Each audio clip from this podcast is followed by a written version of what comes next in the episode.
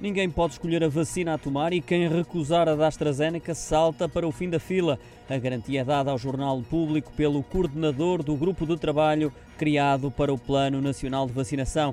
O vice-almirante Henrique Gouveia defende que o princípio no processo de vacinação é a não escolha da vacina, porque as vacinas aprovadas são igualmente boas e seguras. Entende por isso que não há qualquer razão plausível para recusar e, se alguém o fizer, acabará por perder a vez. A notícia chega depois de Portugal ter decidido retomar a vacinação com o fármaco da AstraZeneca, isto depois da Agência Europeia de Medicamento ter atestado a segurança e eficácia da vacina, cuja administração tinha sido suspensa em vários países europeus. Com esta decisão, a vacinação de 120 mil pessoas foi adiada, irá agora ser retomada. Professores e funcionários do pré-escolar e primeiro ciclo começam a ser vacinados no fim de semana de 27 e 28 de março.